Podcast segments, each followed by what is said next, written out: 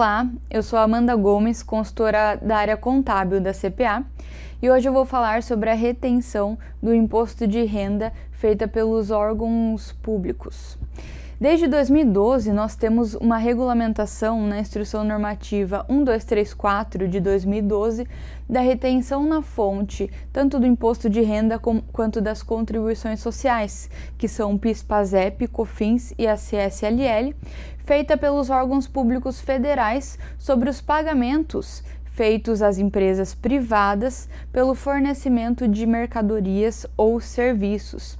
Até então, essa retenção nos moldes dessa instrução normativa, era prevista somente para os órgãos públicos federais, até que no dia 27 de junho de 2023 foi publicada uma instrução normativa número 2145 de 2023, que alterou a IN 1234 de 2012 para incluir a obrigatoriedade dessa retenção também para os órgãos públicos estaduais, municipais e distrital.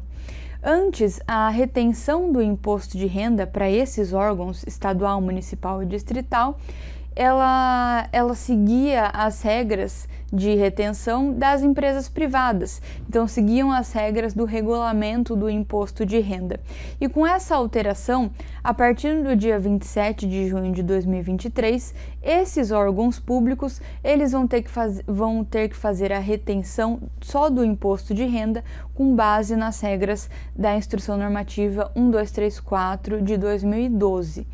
Portanto, Seguindo as regras dessa instrução normativa, a retenção ela vai ser devida quando há um pagamento, então, feito por esse órgão público para uma empresa privada pelo fornecimento de mercadorias ou serviços.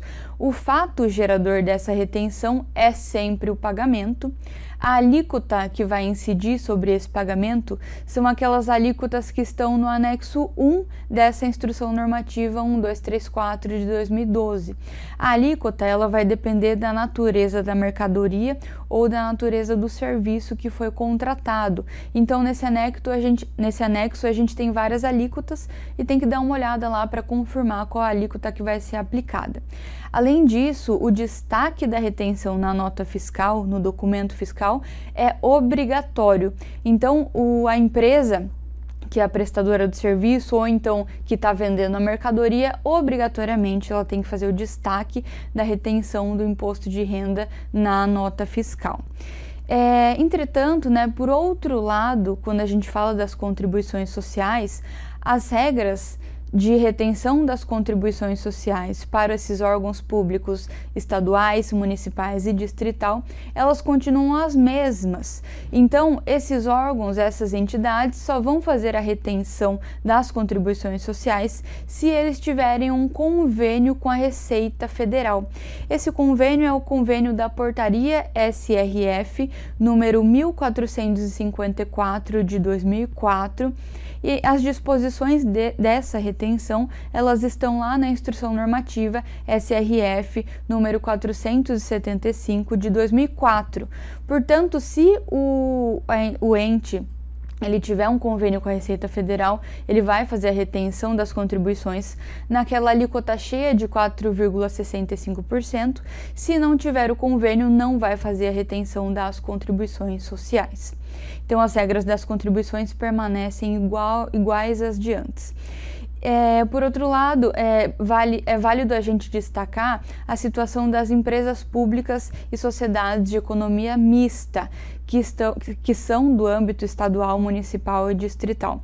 Essas empresas públicas e sociedades de economia mista, elas vão seguir as regras de retenção tanto do imposto de renda quanto das contribuições sociais as regras que são aplicadas também para as empresas privadas. Então, elas vão seguir as regras do regulamento do imposto de renda e da instrução normativa 459 de 2004. Então, foi essa alteração recente que a gente teve em junho de 2023.